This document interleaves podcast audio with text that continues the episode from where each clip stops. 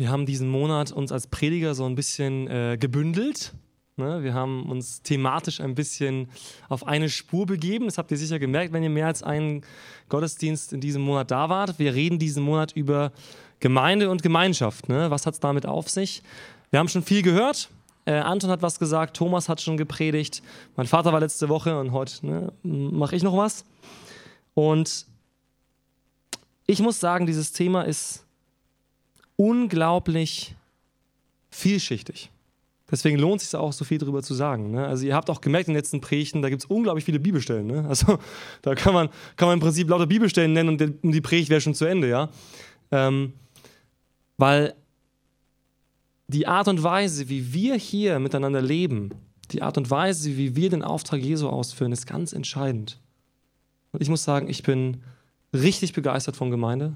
Ich finde dieses Konzept super, dass Jesus nicht die Leute einzeln losschickt und sagt, äh, schaut, dass ihr möglichst wenig Leute trefft äh, und erzählt Untergrund äh, von mir, sondern dass Jesus sagt, ich baue eine Gemeinschaft aus Menschen, die alle das Gleiche glauben. Glauben wir das, dass Jesus das baut?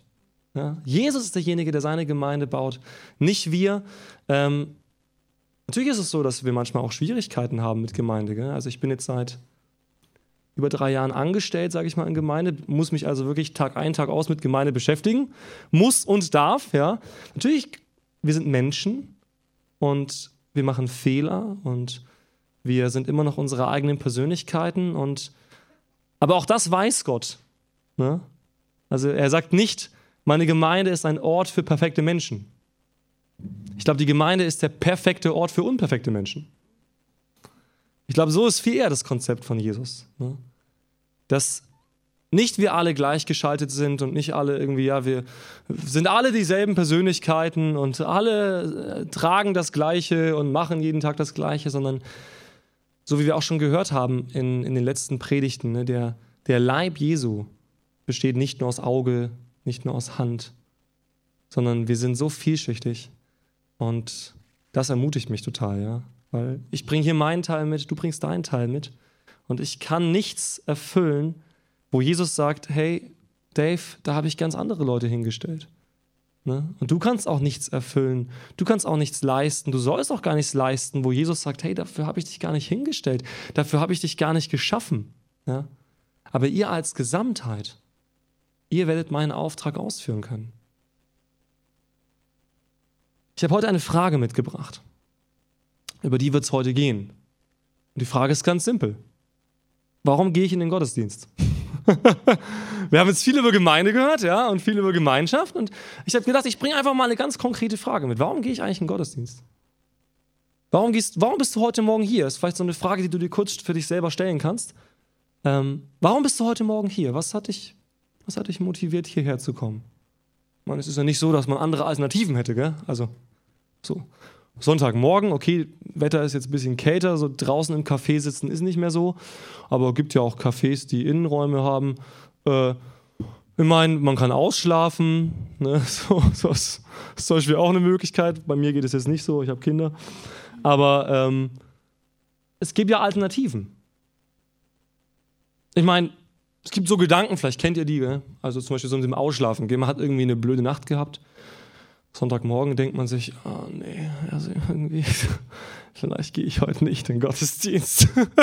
so, vielleicht mache ich mir heute Morgen den Fernseher an und einen schönen Kaffee und ein Frühstück um 10 Uhr.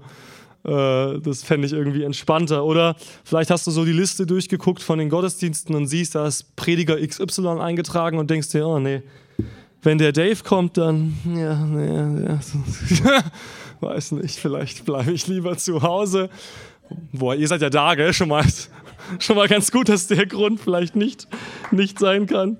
Ähm, aber gibt's ja, ne, dass man sagt, oh nee, also irgendwie, jetzt kommt da dieser oder hm, oder da macht diese Person Lobpreis. Oh nee, das ist irgendwie, nee, was.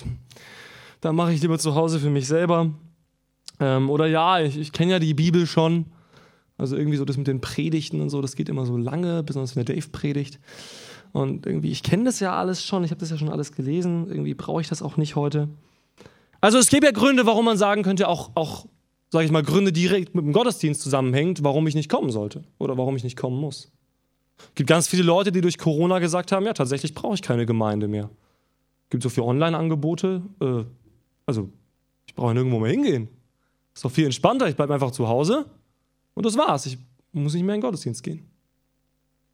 Und dann gibt es so typische Argumente, die dann Leute sagen, nee, deswegen musst du in den Gottesdienst kommen.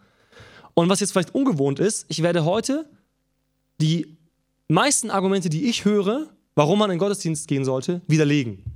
Weil ich glaube, dass die meisten Gründe, die wir so anführen schnell aus dem FF, spontan, dass das nicht wirklich Gründe sind, um jemandem zu erklären, warum man hierher kommen sollte.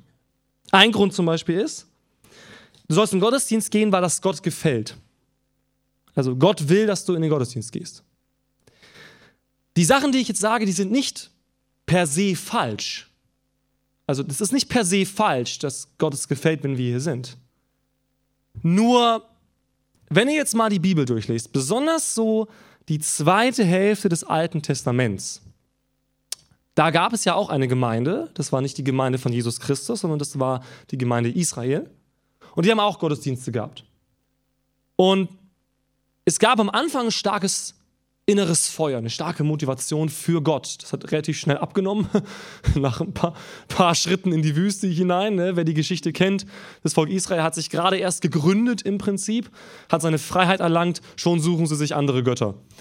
Und im Laufe des Alten Testamentes sehen wir, dass dieses Volk eine starke religiöse Prägung hat, weil es ist das Volk Gottes.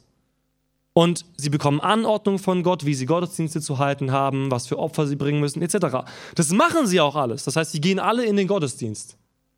Aber ab der zweiten Hälfte schlägt Gott so einen gewissen anderen Ton an. Durch die Propheten. Und Gott sagt immer wieder zum Volk, also ihr Lieben, das mit eurem Gottesdienst, das gefällt mir nicht. immer wieder, lest die, lest die kleinen Propheten im Alten Testament. Immer wieder sagt Gott, eure Gottesdienste gefallen mir nicht.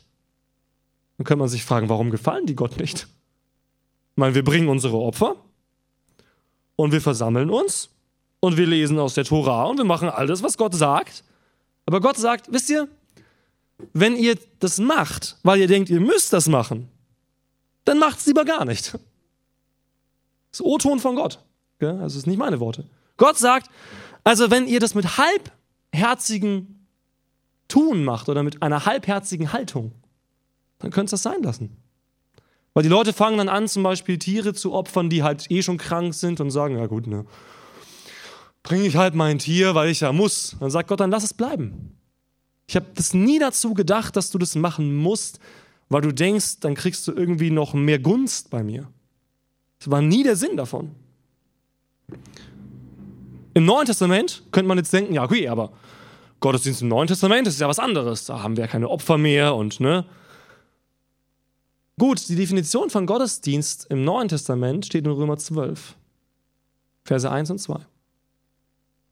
Wir sollen unseren Sinn verändern lassen zum Wohlgefälligen oder dass wir das Wohlgefällige erkennen und unser Leben soll ein Gottesdienst sein. Unser Leben soll ein Gottesdienst sein. Das heißt, auch die, die Worte von Jesus sind, angenommen, du lebst draußen Tohu Wabuhu, ja, lebst wie du willst und kommst dann hierher und denkst, okay, das draußen ist nicht so wichtig. Das hier ist wichtig. Nee, so, Sonntagmorgen, das ist wichtig. Wie ich meinen Nachbar behandle, eher nicht so wichtig. O-Ton von Jesus, wenn du in die Versammlung kommst und du hast ein Problem mit jemandem, das du klären musst, komm nicht in die Versammlung. Klär das Problem. Dann komm in die Versammlung. Auch wieder, gell? nicht meine Worte, O-Ton von Jesus. Jesus sagt, es macht keinen Sinn zu glauben, wir gehen zu einer Veranstaltung, das gefällt Gott und die anderen Dinge lasse ich zu Hause. Und wenn ich zurückkomme, mache ich da weiter, wo ich aufgehört habe. Also dieses, okay, ich gehe in Gottesdienst, weil es Gott gefällt. Gut, ja, aber wenn das außenrum nicht passt, macht das irgendwie keinen Sinn, gell? Gut, man könnte sagen, okay, ich gehe in den Gottesdienst wegen der Gemeinschaft, das ist wichtig. Dave, da kannst du jetzt biblisch nichts dagegen sagen, gell? Gemeinschaft, das ist biblisch wichtig. Stimmt, stimmt. Nur ein Gottesdienst, wie es viele erleben, ist ja so. Wir haben eineinviertel Stunden lang Gottesdienst. Ähm, wir sind zwar zusammen, aber es ist ja mehr ein Programm, das wir haben, ne? Sonntag. Das hat sich so ergeben. Liturgisch kommt auch aus dem Judentum teilweise. Ne? Wir haben dann eine Liturgie entwickelt, die wird hier getan, diese Liturgie. Ne? Die geht hier durch. Wir haben ein Lied am Anfang, wir haben eine Begrüßung, wir haben Informationen, wir haben Gebet, wir haben Lobpreis, wir haben die Predigt. Ist ja nicht schlecht. Nur die meisten von euch würden sagen, wenn wir so Gemeinschaft leben würden, das wird nicht reichen, oder? Also wenn man als Familie so leben würde, das wäre irgendwie ein bisschen seltsam. So, irgendwie Montagmorgen, jetzt darf der Papa eine halbe Stunde reden, alle anderen müssen bitte schweigen. Dann ist Sohnemann Nummer eins dran. Dann darf der reden und dann darf Sohnemann Nummer zwei noch beten. Und das ist dann Gemeinschaft. Ne? Also ihr merkt, Gemeinschaft, Gemeinschaft ist ja eine Interaktion. Und wenn die Bibel sagt, wir brauchen Gemeinschaft, dann stimmt das. Nur auch wieder hier, wenn wir glauben, das Gebot oder Gebot in Anführungszeichen, aber die Empfehlung Gottes, ja, die starke Anweisung Gottes, ähm, dass wir Gemeinschaft brauchen, wenn wir glauben, die wird am Sonntagmorgen erfüllt, sind wir auf dem Holzweg.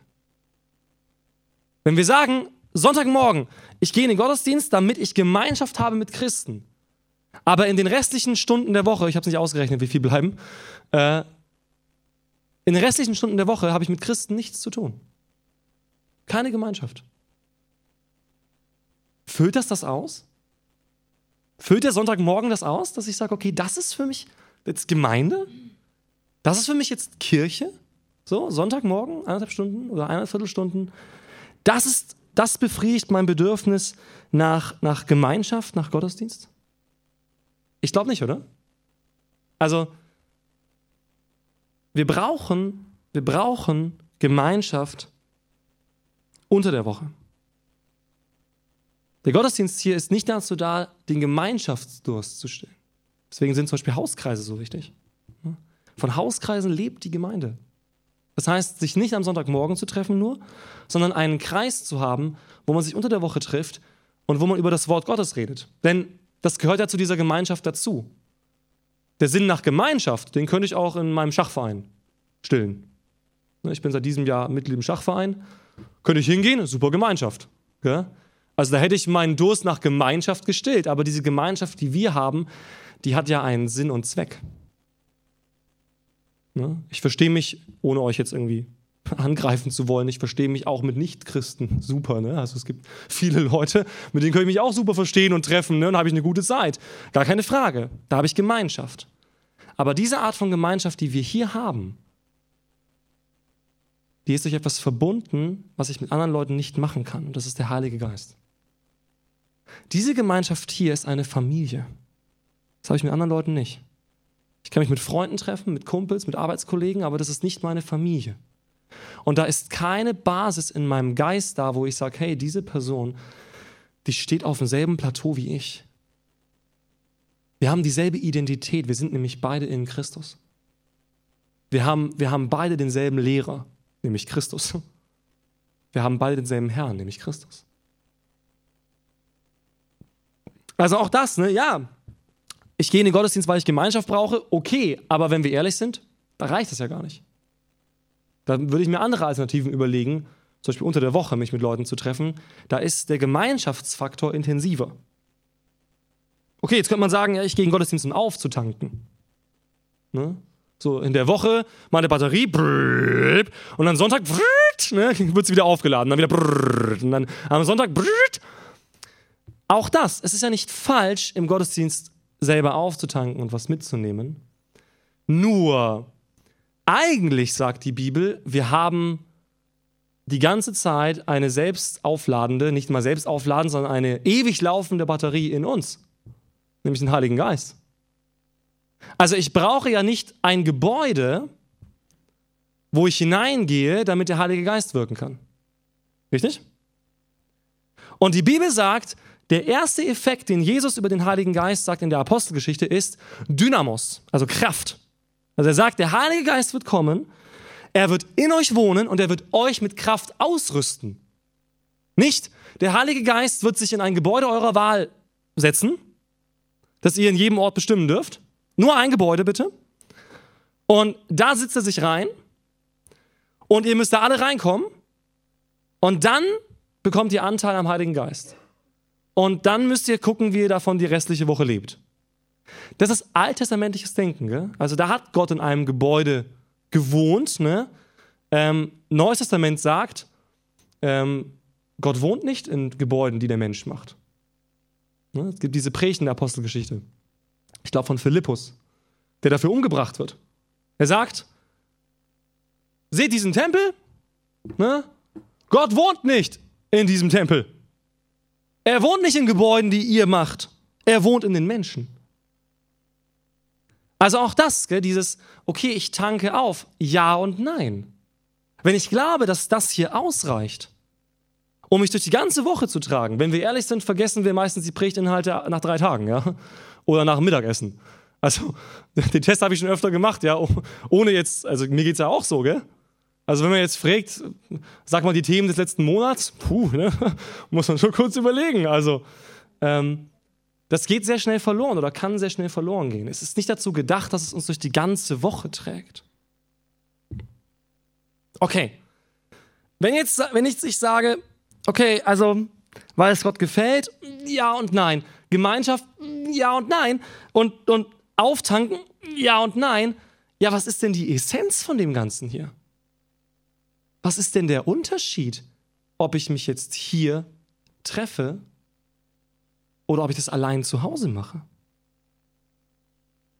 Und ich glaube, der primäre Unterschied, warum wir das hier als Gruppe machen, warum wir uns hier treffen, warum wir uns auch viel öfter treffen sollten, warum wir zu Gebetsabenden gehen und zu sonstigen Gemeindeveranstaltungen, ja, ist der, wir sind der Leib von Jesus.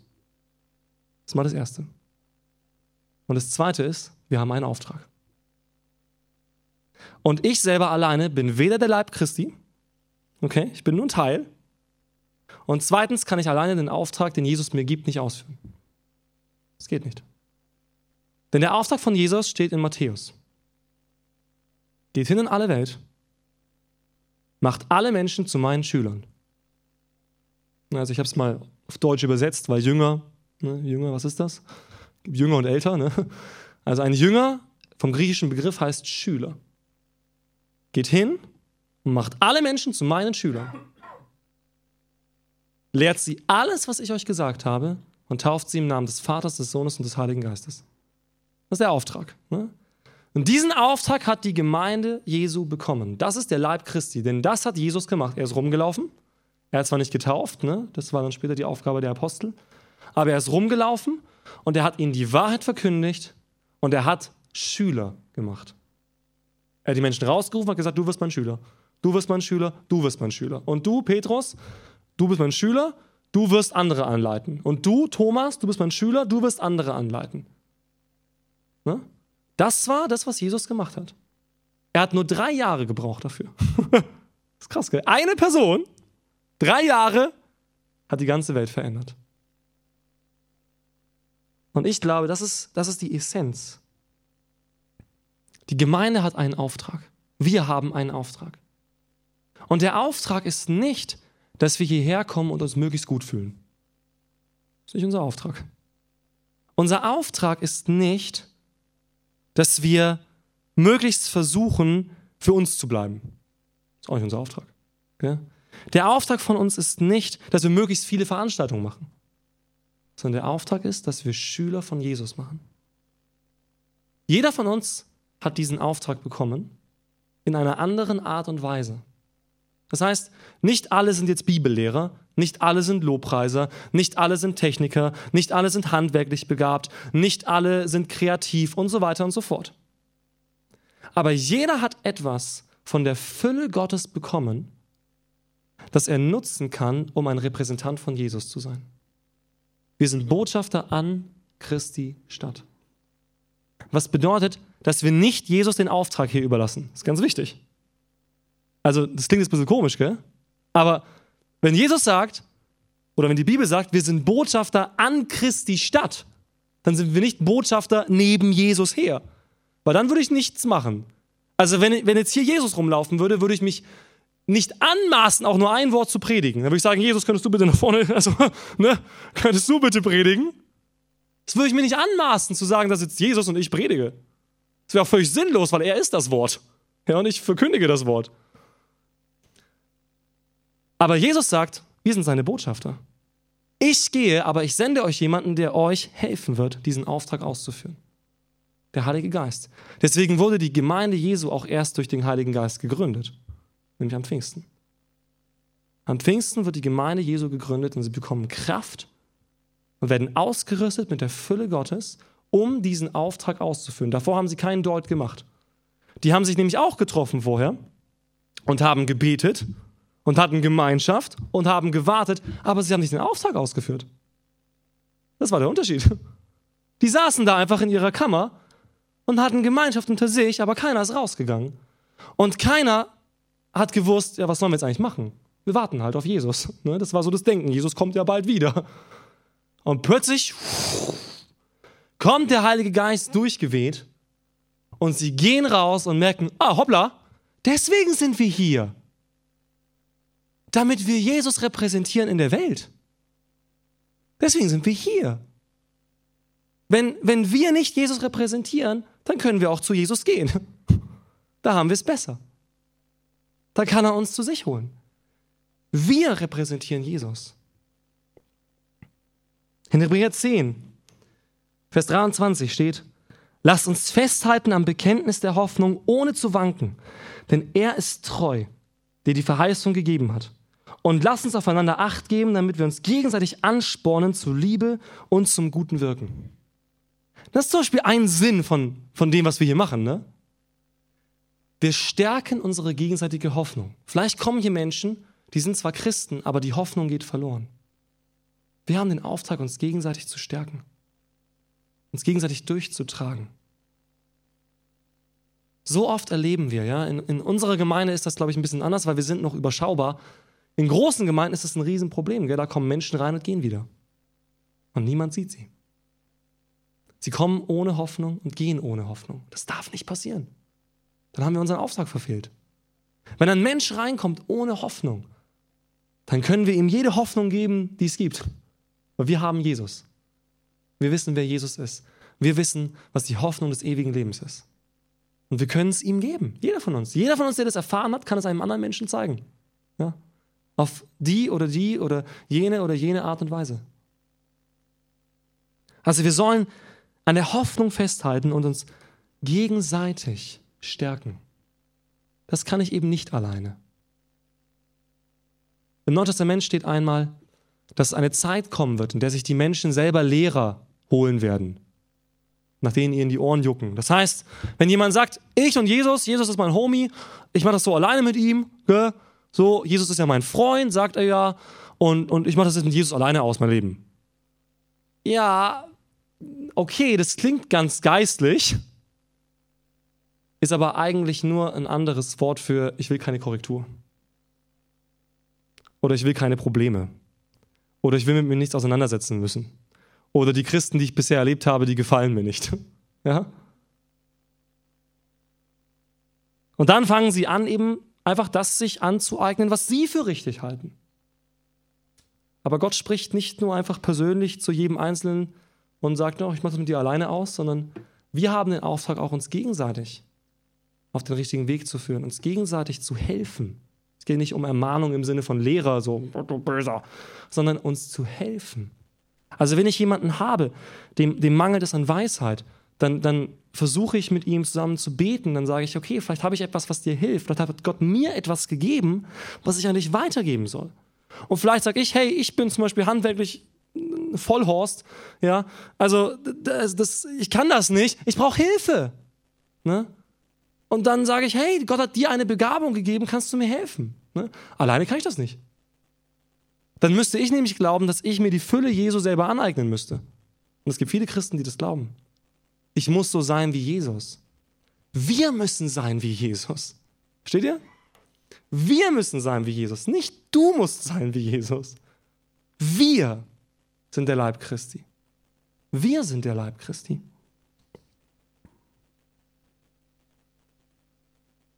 Es gibt zwei Hauptanliegen Gottes, für die wir hier sind.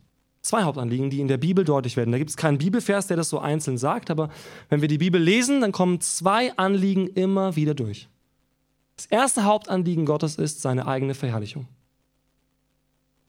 Das ist eines der Hauptziele Gottes. Lest dazu besonders das Alte Testament. Gott sagt, ich verherrliche mich. Ich verherrliche mich. Ich werde mich am Pharao verherrlichen. Ich werde mich an euren Feinden verherrlichen. Ja, ich, ich verherrliche mich. Ich gebe keinem anderen die Ehre. Also Gott will sich selber verherrlichen oder offenbar machen. Vielleicht ein besseres Wort, ja, in dem Kontext. Er will sich selber offenbar machen. Das ist mal das Erste. Und das Zweite ist, er will Menschen retten. Er will Menschen zu sich führen, weil er die Menschen liebt. Und wenn das die beiden Hauptanliegen sind, die beiden Hauptanliegen Gottes, dann glaube ich, sind das auch unsere Anliegen. Dass Gott verherrlicht wird, dass alle Menschen Gott sehen und dass Menschen gerettet werden und dass sie zu Schülern von Jesus werden.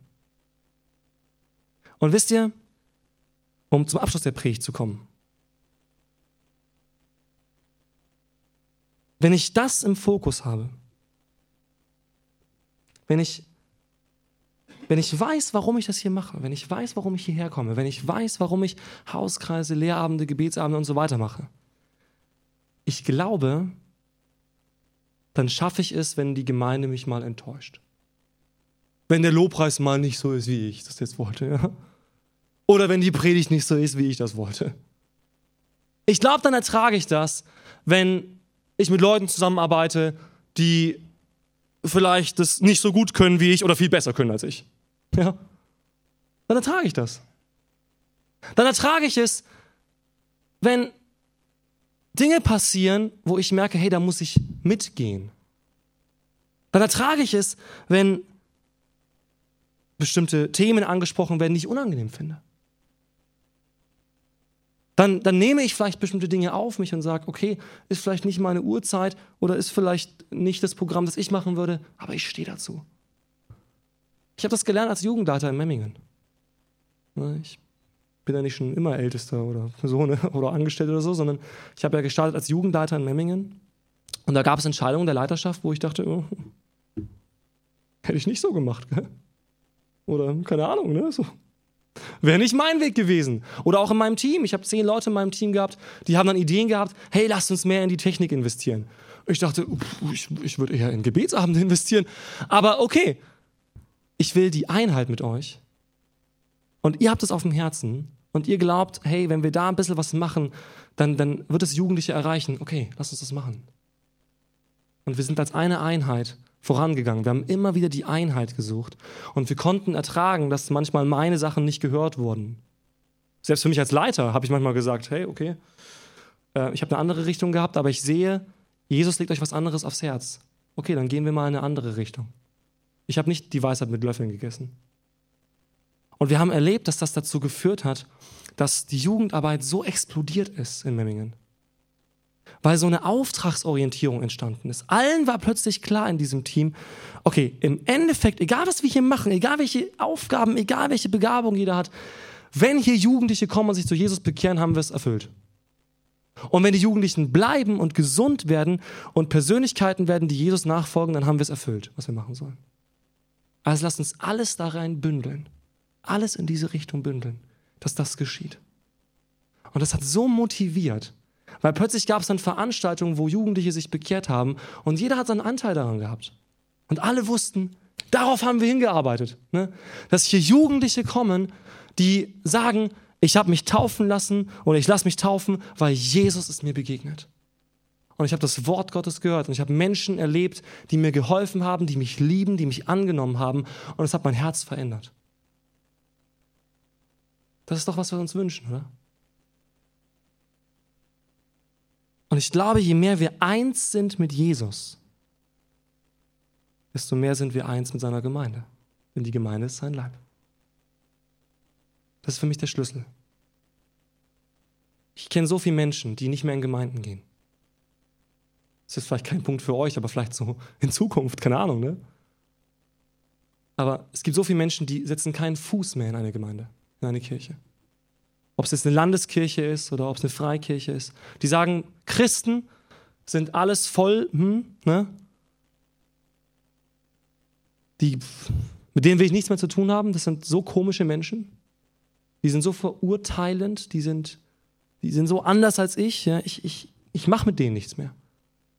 So wie ich Kirche erlebt habe, es hat mich nur enttäuscht. Ich hatte keinen Fuß mehr in der Kirche. Diese Menschen tun mir so leid. Weil ich kann es ihnen nicht mal verübeln. Ja? Weil ich weiß nicht, was für Erfahrungen sie gemacht haben. Und ich kenne Leute, die richtig üble Erfahrungen gemacht haben. Richtig üble Erfahrungen.